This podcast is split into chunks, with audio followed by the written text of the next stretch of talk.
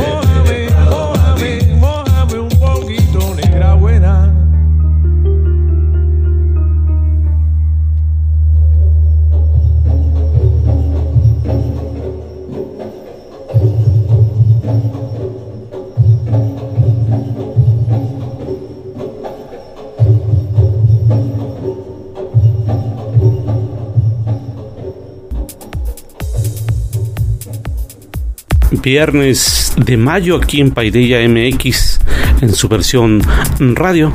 Gracias por acompañarnos esta tarde en un nuevo capítulo de Paideya MX.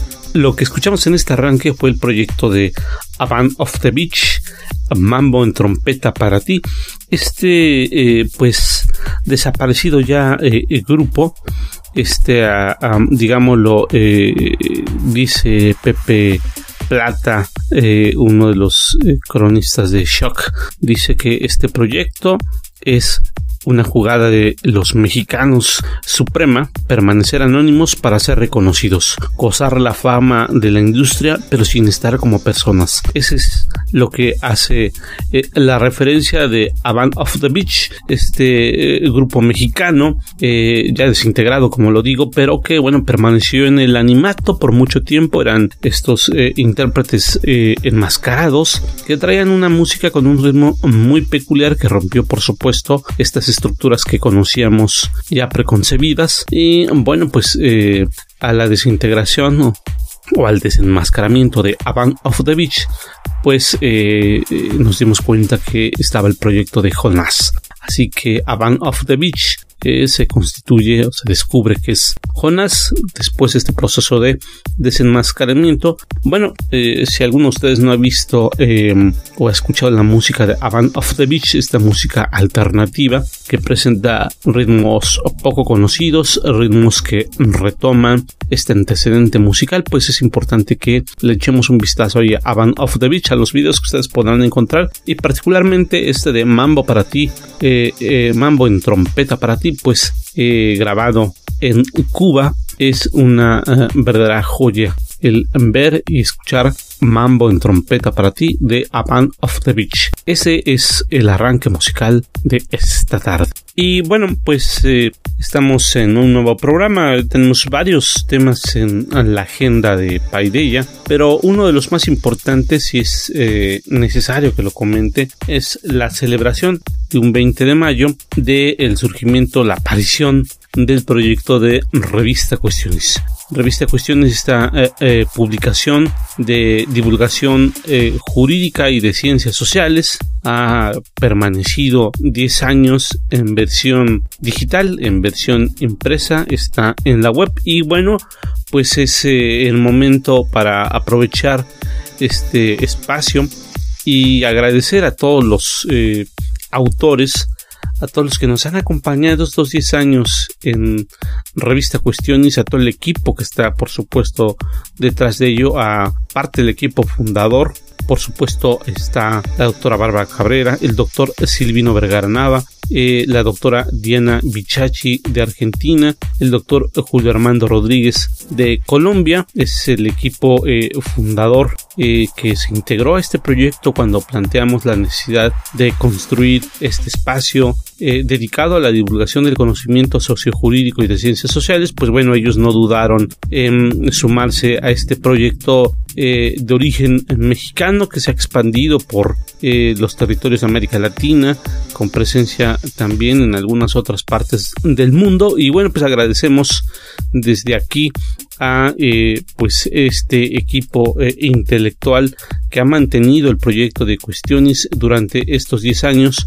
Eh, por supuesto también a esta invitación a participar en la radio en esta presencia que hemos tenido en cuestiones pues durante esta temporada y por supuesto eh, también eh, reconocer que el proyecto de cuestiones pues es un proyecto que ha permanecido gracias a pues sus lectores gracias a quienes se suman a adquirir la publicación eh, por supuesto gracias a quienes nos ayudan en la distribución de esta publicación. Eh, por supuesto, gracias a la doctora Bárbara Cabrera, gracias al doctor Silvino Vergara Nada, que no solo es el subdirector de esta publicación, sino que también es una de las plumas más interesantes eh, y desde luego quien nos ha permitido eh, continuar con la divulgación del conocimiento de cuestiones en esta versión radio a partir del surgimiento del proyecto de Parmenas Radio.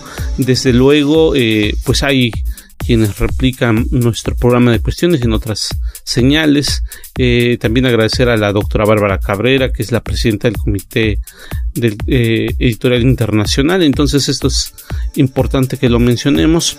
Es eh, destacado esta referencia que hemos tenido durante estos 10 años. Así que pues a todo el equipo de cuestiones, por supuesto que el equipo de Paideya que nos permite la elaboración de esta y de otras publicaciones, por supuesto, desde luego que estamos hablando de los libros, pero de cuestiones, la revista de divulgación jurídica y de ciencias sociales cumple hoy 10 años.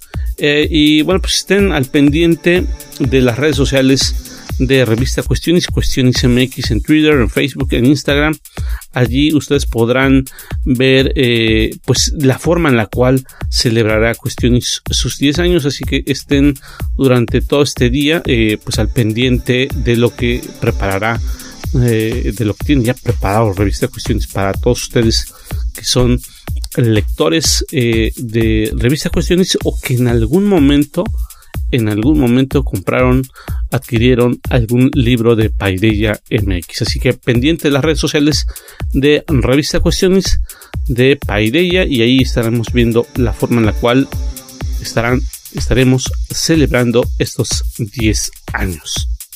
Dicho lo anterior, pues vamos a ver qué otros temas están en la agenda de este, de este día. Por supuesto, ha sido pues una semana eh, muy movida. Hay que recordar que tenemos en el contexto nacional, en el contexto mexicano, hay elecciones en seis estados. Estas elecciones que, bueno, son el antecedente al arranque de, eh, pues, digámoslo de esta forma, del proceso electoral que empezará el próximo año, el proceso electoral de 2024 que arranca que arranca en 2023, allá con todo este establecimiento de la maquinaria electoral que se estará programando para la elección presidencial de 2023 y bueno, por supuesto las dos elecciones que el siguiente año habrá en dos estados del país. Pero bueno, como estamos hablando de este tema, del tema electoral, se ha soltado recientemente, se dio a conocer pues un eh, audio más, un audio más en donde eh, pues el dirigente nacional del PRI, este eh, personaje oscuro, ex gobernador de Campeche, pues habla sin el menor recato de la forma en la cual obtienen dinero para financiar sus campañas. Estamos hablando, todo parece indicar que las campañas eh, de candidatos a diputados locales en el estado de Michoacán, eh, la grabación que se dio a conocer, pues parte de esta idea que un empresario que pues es uno o fue uno de los grandes opositores al proyecto alternativo de nación que encabeza el actual presidente de la República, pues financió.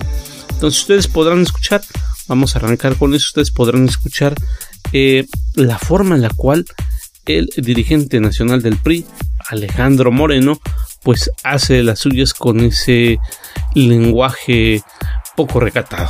Vamos a escuchar qué es lo que tiene esta grabación y ustedes juzguen, ustedes juzguen. Oye, pues ya nada más te queda una, última gestión. ¿Esa? ¿La de los dos? Es la última.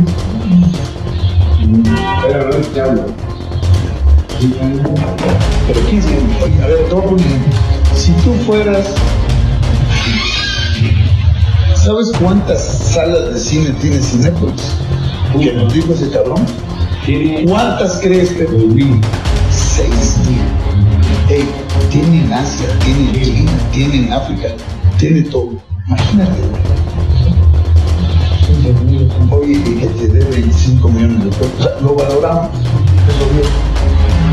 25 millones de pesos. Hoy me dijo, hay 12 diputados en Michoacán que es mi estado, ¿cuánto quieres que les dé?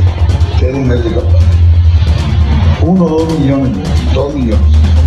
Eso sí, lo llamó a todos, se lo di el lunes se lo di. Entonces hay que reconocer, estoy de pero es hijo de su puta madre, que es para que dé 300, cabrón, no sé, cabrón. Pero la pandemia para lo que voy, tienen desarrollo, tienen punta No, no, no, a ver. Eh, olvídate de, de los. De los Es un, es un grupo. Tienen varios. en todo el lugar tienen Las plazas, tienen. Tienen plazas. todas las plazas. Entonces, ¿sabes cuánto vale la O sea, no, no, no estuvo mal, ¿no? lo que yo voy es. ¿Sí me entiendes? No, no, de verdad no. Es como, a ver, es como. Pues ese fue el dirigente nacional del PRI, Alejandro Moreno. Es uno de los tres videos que han eh, aparecido, que se han dado a conocer, en los cuales claramente, eh, pues Alejandro Moreno, eh, pues hace uso no solo de eh, este lenguaje poco ortodoxo, sino que además, sin el mayor recato, pues habla de millones de pesos entregados a la campaña, como si estuvieran eh, repartiendo cartas o cacahuates, es el, el nivel de cinismo con el cual se está comportando el dirigente nacional del PRI. Esto de cara, por supuesto, al proceso electoral también que se avecina en estos seis estados, como lo decía, y eh, pues la responsabilidad que eh, la autoridad electoral debería de tener respecto de este y otros temas. Es importante hacer la referencia y por supuesto es importante también que como ciudadanos, estos ciudadanos que estarán asistiendo el próximo mes a eh, pues a las urnas, saber qué es lo que pasará si siguen manteniendo este tipo de eh, pues personajes con recursos públicos y otros no tan públicos, sino que vienen de la iniciativa privada de esta cadena de eh, la organización Ramírez, que es Cinépolis, una de las cadenas de cine más grandes del mundo, que bueno, financia a lo que es este establishment de corrupción este forma de hacer política, de financiar a candidatos para que se siga manteniendo el mismo status quo. Ese fue Alejandro Moreno. Eh, hay algunos otros eh, audios. eh, ya no los pondremos. Si tienen interés, busquen por allí los audios de Alejandro Moreno. Hay dos más. Este es el tercero, el más reciente. Pero bueno, pues es el mundo en el que se está desarrollando, el mundo en el que se está desenvolviendo y la forma en la cual se comportan los políticos del PRI.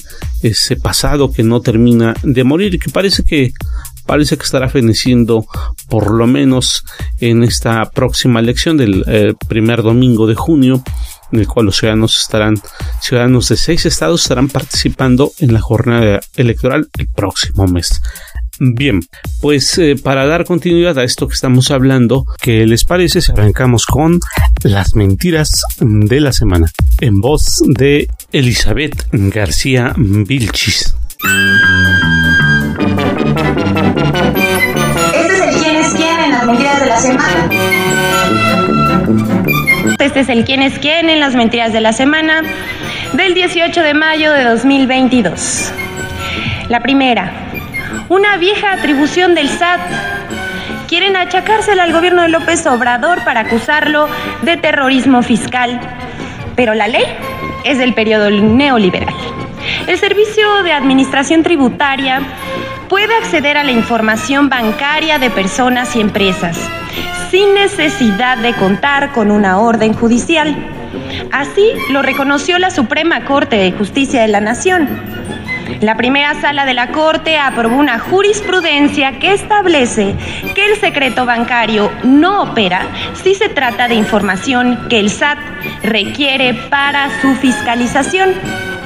Acto seguido, el 10 de mayo se emprendió una campaña de desinformación acusando al gobierno del presidente López Obrador de establecer terrorismo fiscal contra los ciudadanos.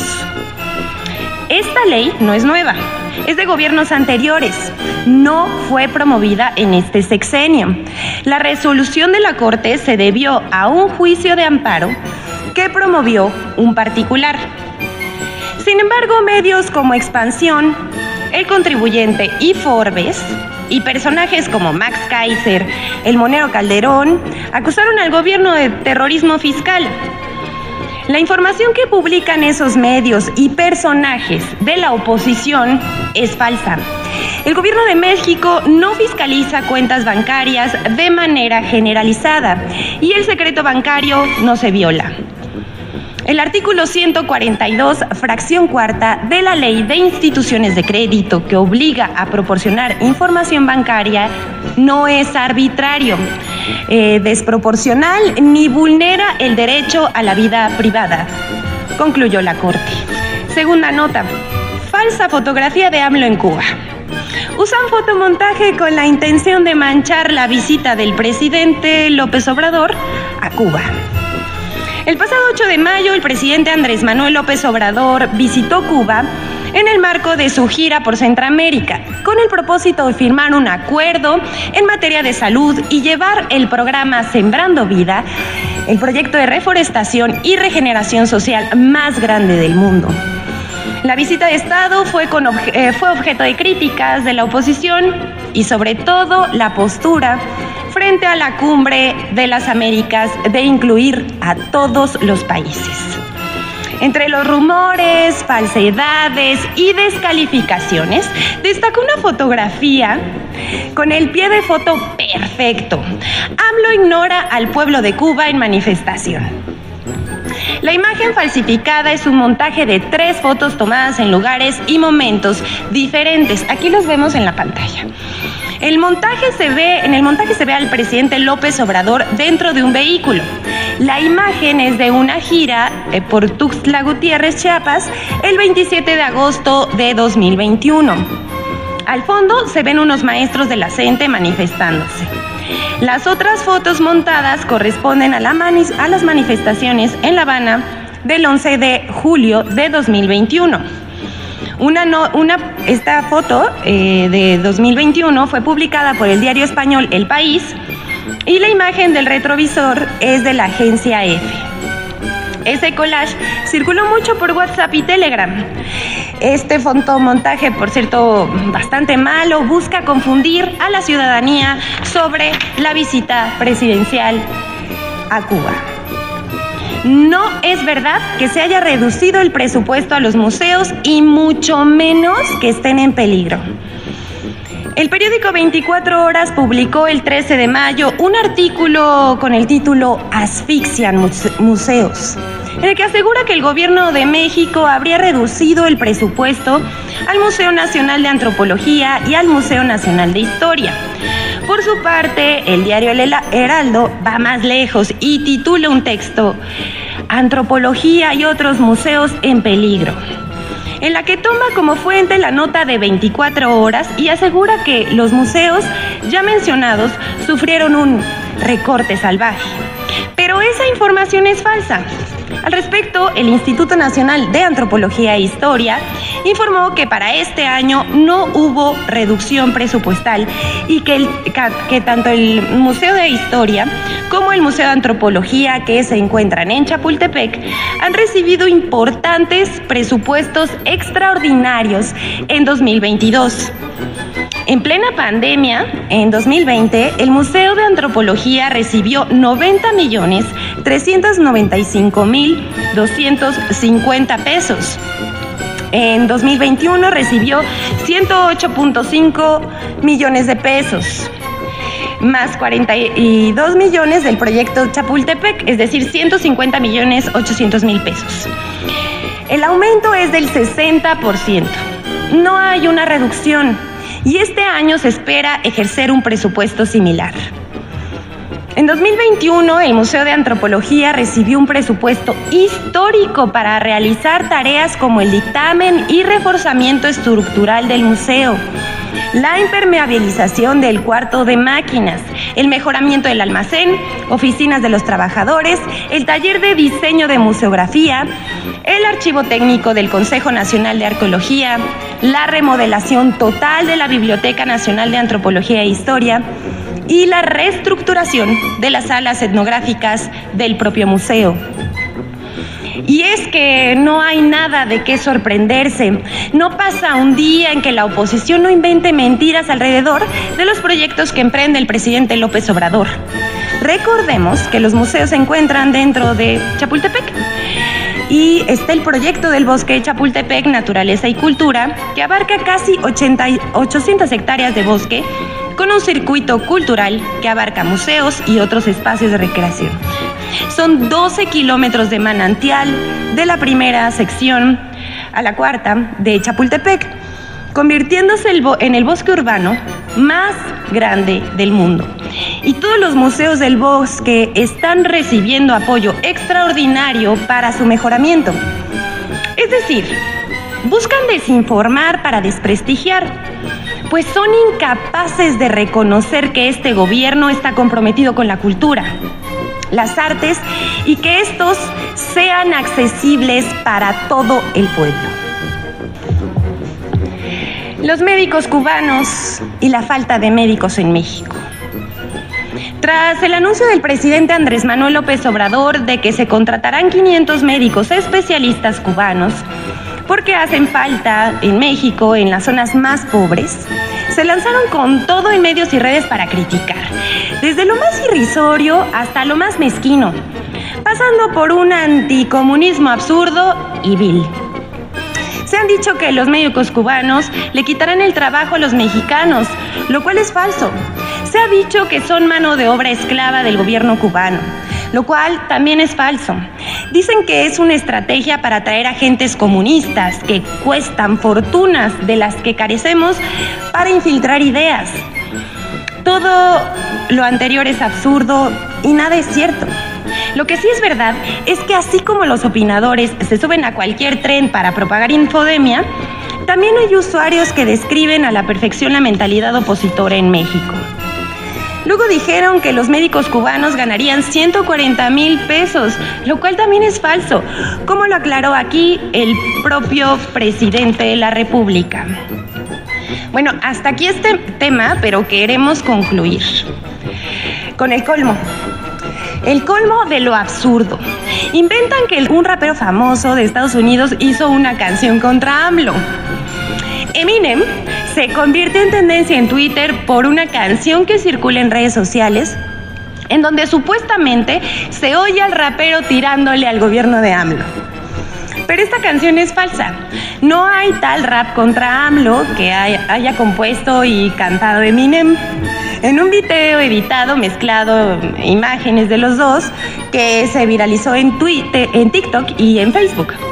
Pero pues aclaramos, si les queda alguna duda, Eminem no ha compuesto ninguna tiradera contra AMLO y tampoco dedicó estrofas a hablar de las conferencias mañaneras del presidente de México. Todo esto es un invento.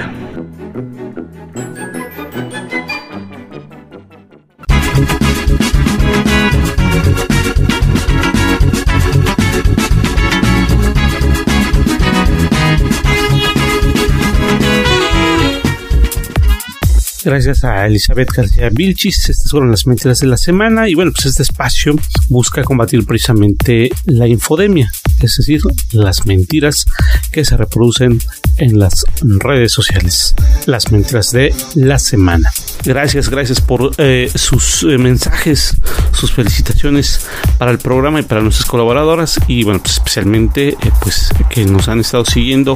Gracias por sus mensajes. Les recuerdo que pueden enviar sus comunicaciones, sus felicitaciones a nuestro número directo, el de Paideya MX más 52 33 107 11 434 más 52 33 107 11 434 es el número eh, de WhatsApp de Paideya MX. Allí pueden enviar sus mensajes, felicitaciones, eh, eh, sugerencias, todo lo que ustedes nos envíen. Allí podremos, por supuesto, ponernos en comunicación con ustedes y bueno, pues hacer esta retroalimentación. Y nuevamente agradezco a quienes nos han estado enviando sus mensajes y sus felicitaciones. Gracias por escucharnos esta tarde. Para continuar con nuestro programa la tarde de hoy, escucharemos la columna Nornilandia de la doctora Bárbara Cabrera. Adelante, doctora.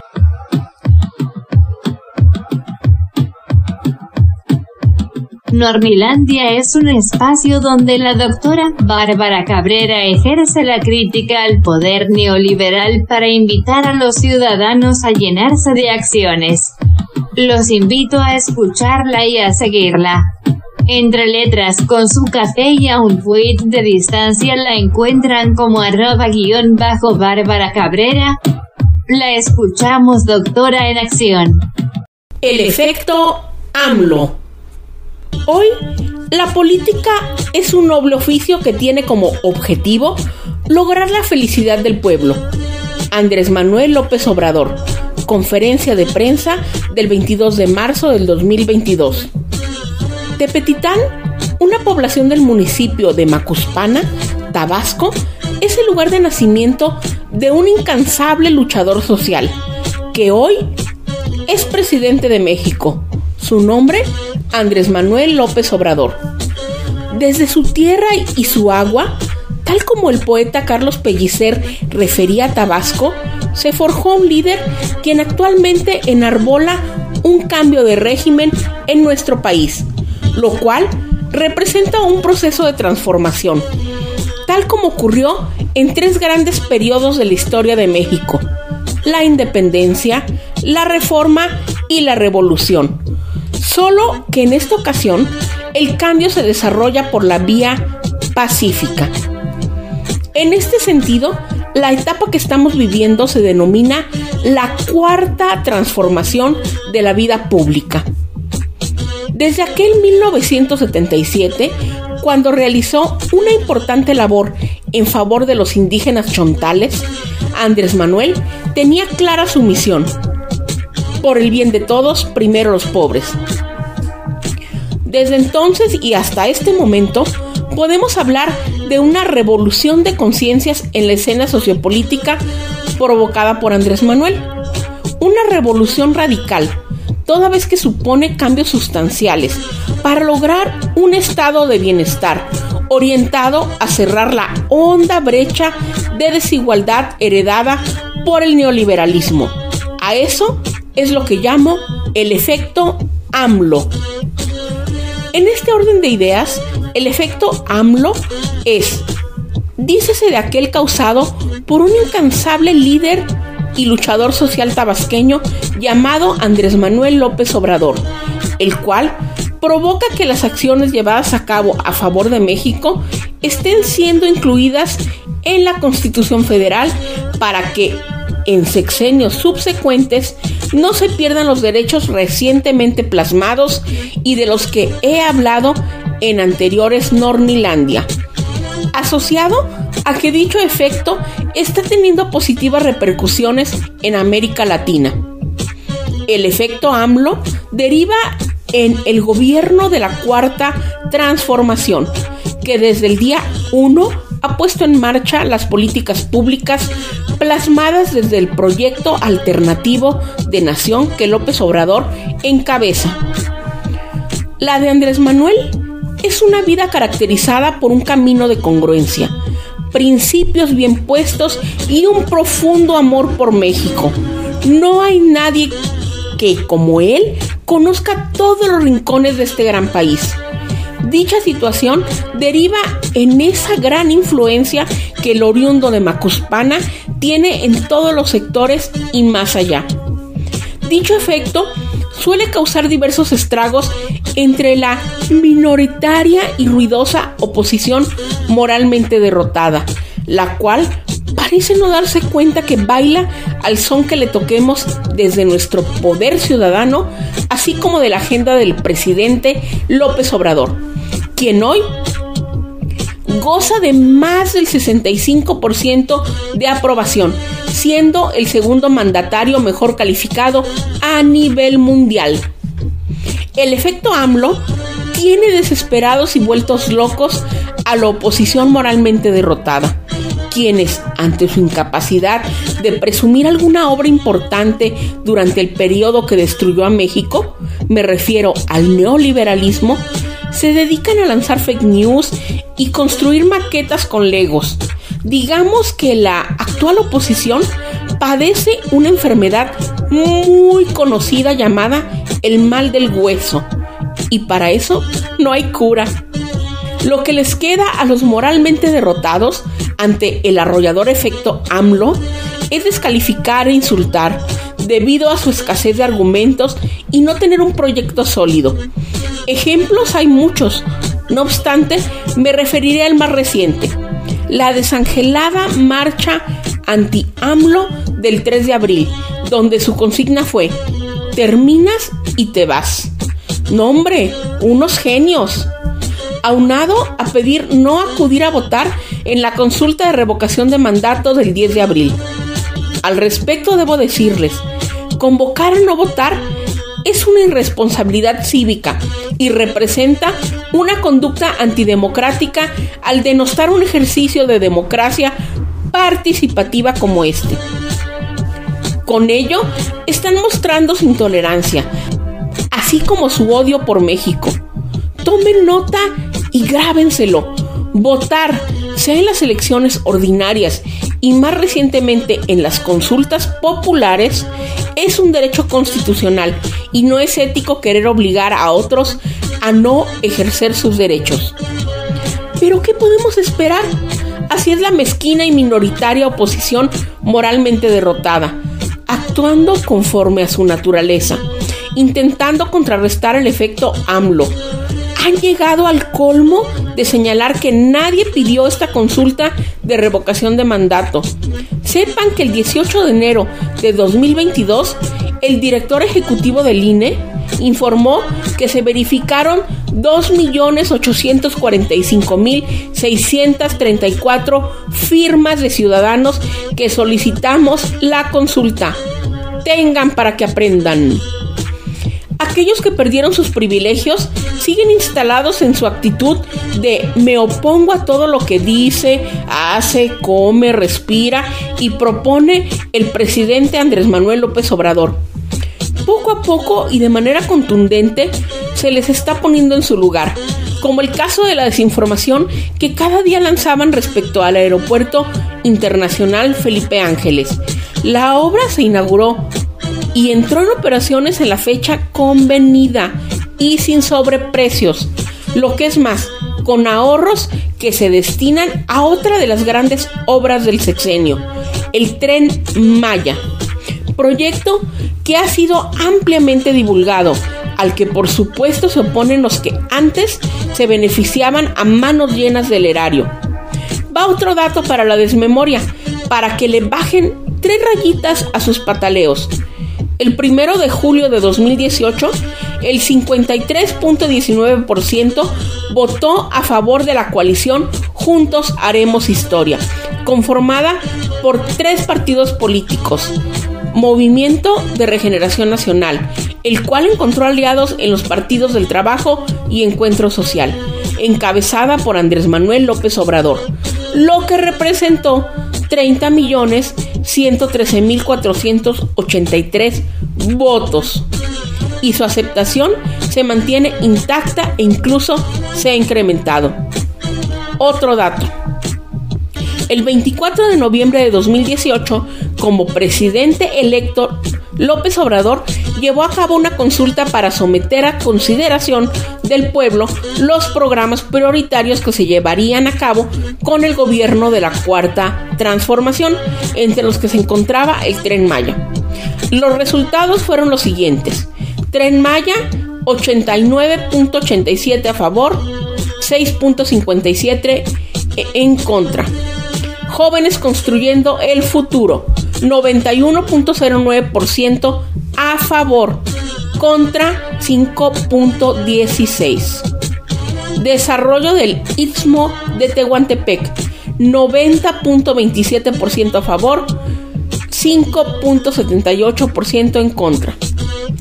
Becas a estudiantes del nivel medio superior 90.11% a favor, 5.98% en contra. Refinería en dos bocas, 91.63% a favor contra solo el 4.57% en contra. Pensión a personas con discapacidad, 92.91% a favor, 3.38% en contra. Programa Sembrando Vida, 94.37% a favor, 1.67% en contra. Atención médica y medicinas a personas sin servicios de salud. 95.07% a favor y en contra solamente el 1.65%. Duplicar pensión a adultos mayores. 93.31% a favor, 3.15% en contra Cobertura de Internet gratuita. 91.62% a favor contra 4.45%. Así que el efecto AMLO continuará porque una y otra vez y cada que sea necesario saldremos a demostrar que el pueblo lo respalda, mientras que el propio presidente aplica el principio democrático de mandar obedeciendo. Porque como bien lo ha expresado, con el pueblo todo, sin el pueblo nada.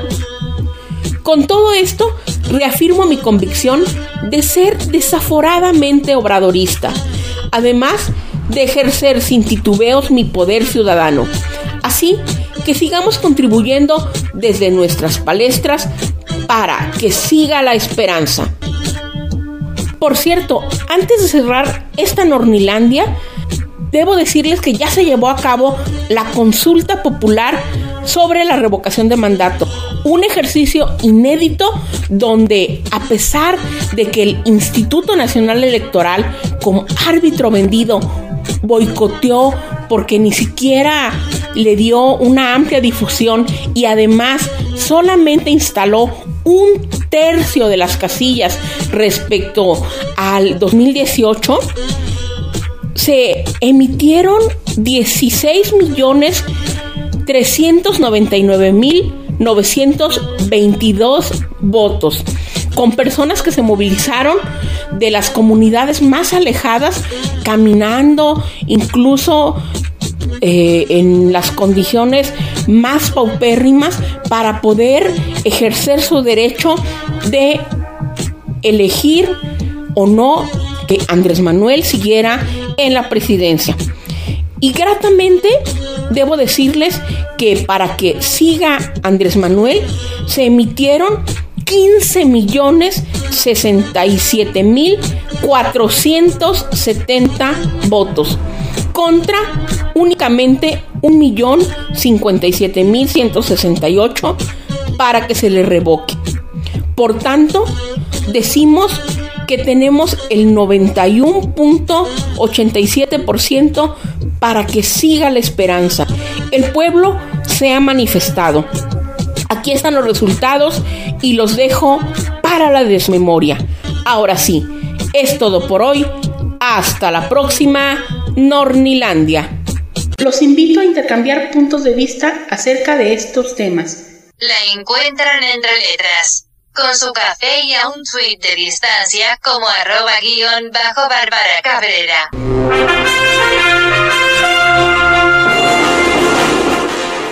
Esa fue la colaboración de la doctora Bárbara Cabrera, columna Nornilandia. Y para continuar nuestro programa esta tarde, escucharemos algo de Argentina. Vamos a escuchar a León Gieco.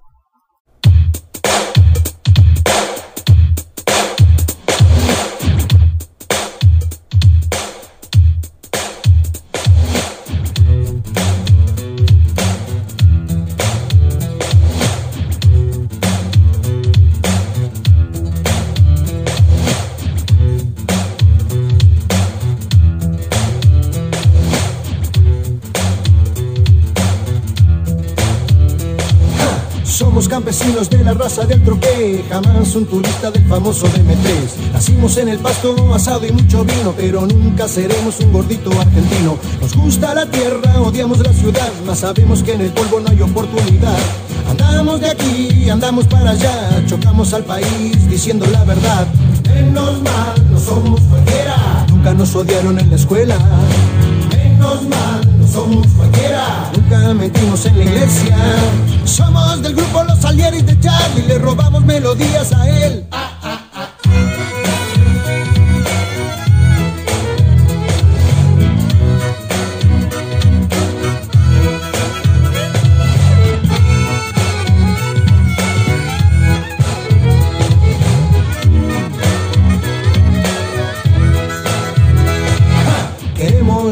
Un presidente joven que ame la vida, que enfrente la muerte, la tuya, la mía, de un perro, de un gato, de un árbol, de toda la gente. Compramos el página, leemos a Galeano, cantamos con la negra, escuchamos Víctor Jara. Dicen la juventud no tiene para gobernar experiencia suficiente. Menos mal que nunca la tenga experiencia de robar. Menos mal que nunca la tenga experiencia de mentir. Del grupo Los Alieris de Charlie, le robamos melodías a él.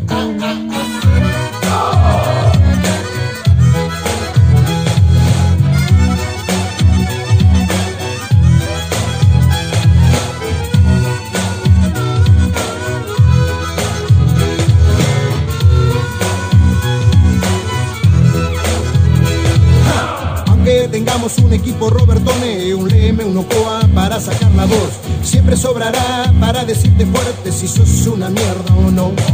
En la perla del once compusiste la balsa, después de la cara no saliste más. ¿Qué nos dirán por no pensar lo mismo ahora que no existe el comunismo? Estarán pensando igual, ahora son todos enfermitos. Estarán pensando igual, ahora son todos drogadictos. Somos del grupo Los Alieres de Charlie, le robamos melodías a él.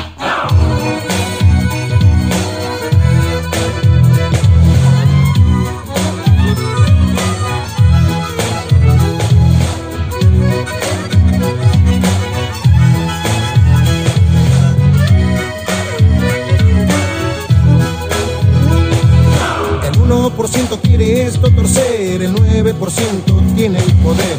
De lo que queda el 50 solo come y el resto se muere sin saber por qué. Es mi país, es el país de Cristo, damos todo sin recibir. Es mi país, es un país esponja, se chupa todo lo que pasó. Menos mal que estamos acá, nosotros no vamos a transar. Menos mal estamos acá, nosotros no vamos a parar. Somos del grupo Los Alieris de Charlie, le robamos melodías a él. Somos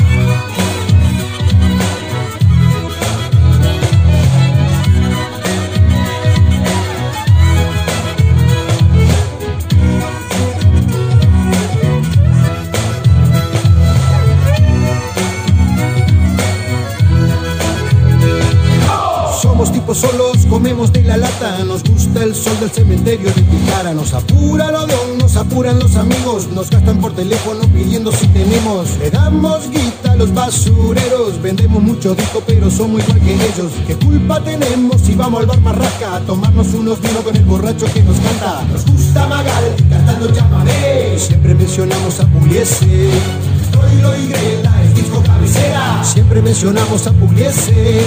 Somos del grupo Los Alieres de Charlie, le robamos melodías a él. Ah.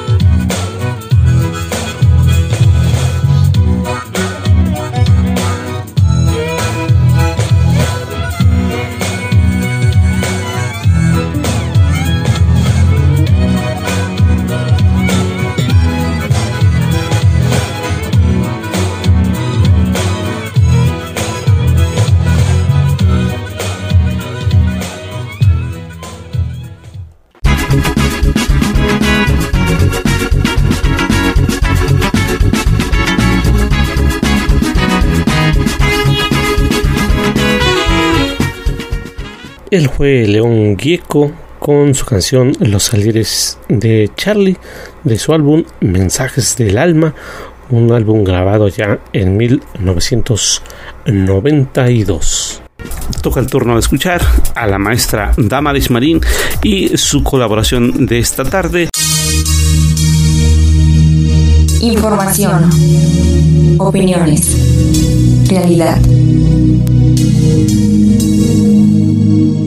La lengua de señas es el medio de comunicación que utilizan las comunidades de sordos del mundo. Sin embargo, cada uno tiene un sistema diferente. Los sordos buscan una identidad lingüística y cultural al encontrarse con otros sordos, lo cual les permite tener una convivencia de naturaleza visual.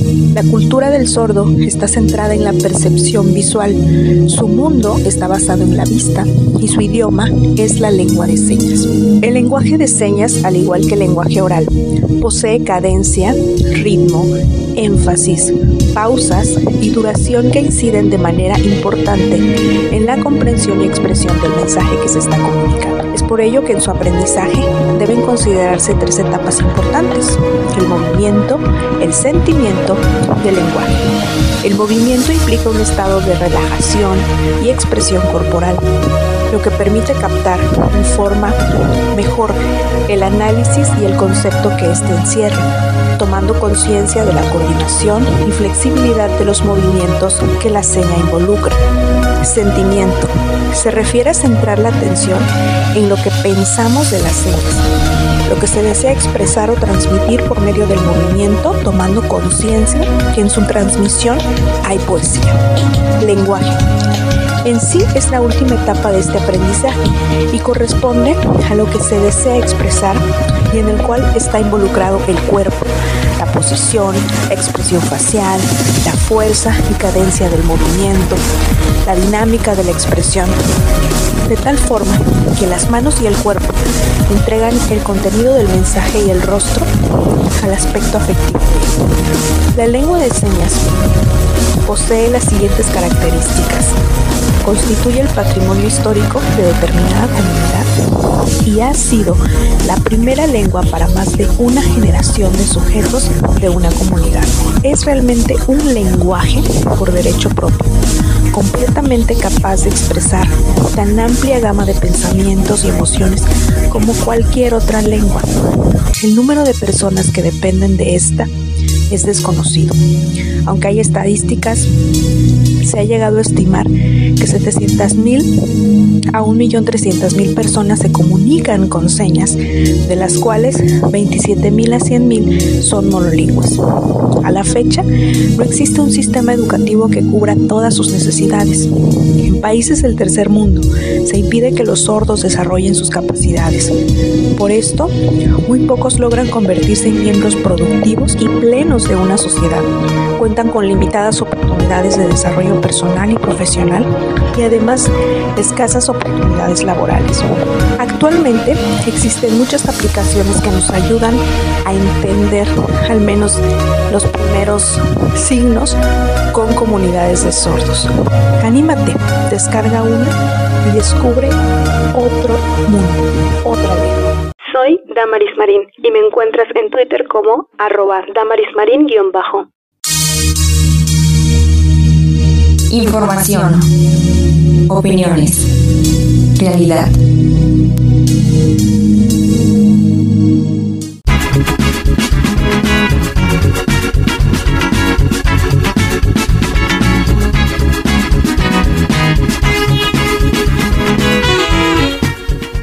Gracias a la maestra Damaris Marín por su colaboración esta tarde aquí en Paideya MX. Escucharemos a continuación a Flor Méndez en su sección La voz de los que no tienen voz. La voz de los que no tienen voz. Para el programa de hoy quisiera retomar uno de los temas que los oyentes propusieron quiero contarles que el domingo 15 de mayo fue una jornada muy especial para Argentina y el mundo, porque se celebró el Día Internacional de la Familia. Este día fue establecido por la Asamblea General de las Naciones Unidas el 20 de septiembre de 1993. Se decretó para crear conciencia sobre el papel fundamental de las familias en la educación de los hijos desde la primera infancia, tomando en cuenta que la familia es el núcleo vital de cualquier sociedad.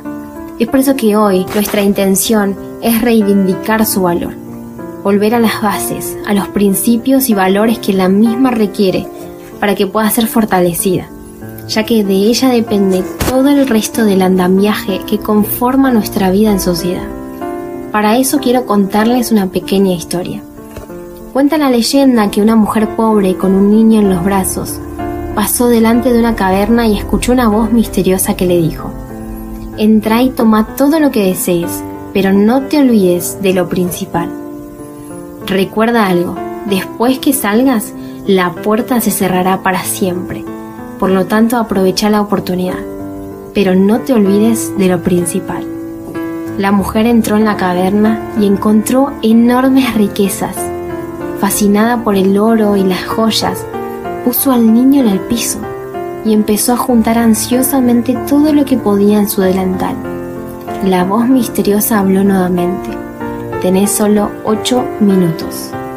Agotado el tiempo, la mujer, cargada de oro y piedras preciosas, corrió hacia afuera de la caverna y la puerta se cerró. Recordó entonces que el niño quedó adentro y la puerta estaba cerrada para siempre. La riqueza duró poco, la desesperación duró para siempre, la alegría fue pasajera, la angustia permanente. Muchas veces nos ocurre lo mismo. En promedio tenemos unos 80 años para vivir en este mundo y una voz siempre nos advierte, no te olvides de lo principal. Y hoy quisiera retomar un elemento principal en nuestras vidas, pero que muchas veces lo dejamos de lado en pos de las riquezas que queremos acumular y de las metas que queremos lograr. La familia. Y en este caso nos centraremos en los niños. Cuando menciono la palabra niñez, desearía pensar que para todos los niños representa lo mismo. Jugar, divertirse, aprender, crecer, estar bajo el cuidado amoroso de sus padres, compartir con amigos, ir al colegio, superar miedos, formar el carácter e incorporar los conceptos más importantes que serán el fundamento de sus vidas. Lamentablemente no siempre es así. La niñez hoy tiene muchas caras. Para algunos representa salir a trabajar para poder comer, no contar con lo básico para poder vivir, para otros es sinónimo de no ser escuchados, no ser tenidos en cuenta, a veces ser violentados, golpeados física o psicológicamente. Para otros implica ser huérfanos, aún con sus padres vivos, por carecer de su atención, de su tiempo y de su respaldo. Otros tienen todo lo que un niño pudiera desear, excepto lo más esencial, el ser valorados y amados. Ahora, ¿cómo mantenemos la esperanza cuando todo parece desesperanzador? Debemos trazar un claro vínculo entre la esperanza y la acción. Hoy es tiempo de soltar esos tesoros que retenemos con tanta fuerza en nuestras manos. Aquello que sobrevaloramos en nuestra vida y que nos roba nuestra atención para volver a abrazar a nuestros niños, volver a mirarlos a los ojos, preguntarles cómo están respetarlos y amarlos. No olvidemos que somos los principales constructores de su identidad, autoestima.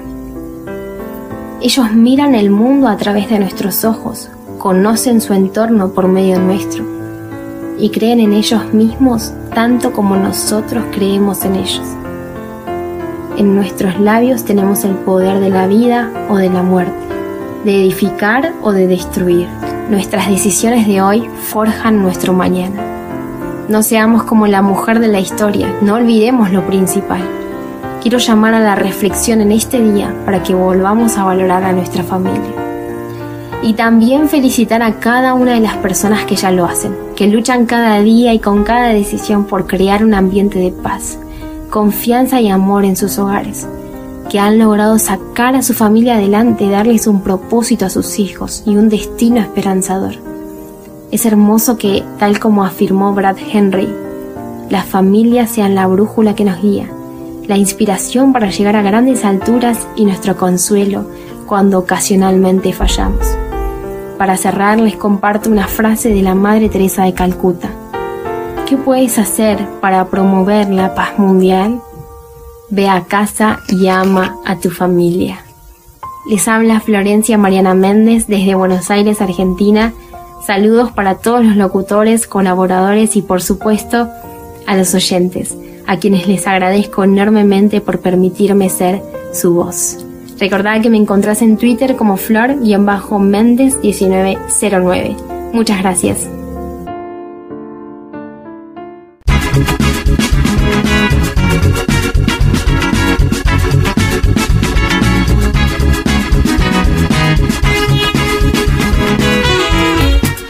Gracias a Flor Méndez por su eh, colaboración la voz de los que no tienen voz.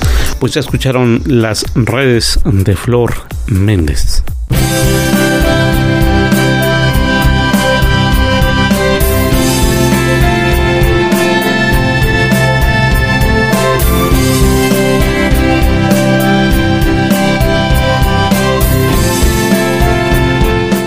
Llegamos hacia el final de nuestro programa. Les agradezco que hayan estado con nosotros esta tarde aquí en Paideia MX. Recuerden estar al pendiente de las redes sociales de revista Cuestiones, Cuestiones MX en Twitter, en Facebook, en Instagram. Allí estará habiendo sorpresas para los que sigan sus eh, cuentas. Por supuesto que también echen un vistazo a las eh, redes sociales de Paideya MX en Facebook, Twitter, Instagram. Allí ustedes también podrán saber qué es lo que prepara prepara revista Cuestiones eh, a partir de hoy todo el fin de semana, eh, así que estén pendientes para ver qué sorpresas se pueden llevar este en este aniversario número 10 de revista Cuestiones. Así que mientras eso sucede, les agradezco que nos hayan acompañado esta tarde. Por hoy es todo. Nos despedimos y nos escuchamos hasta la próxima. Y recuerden, el conocimiento cambia tu mundo.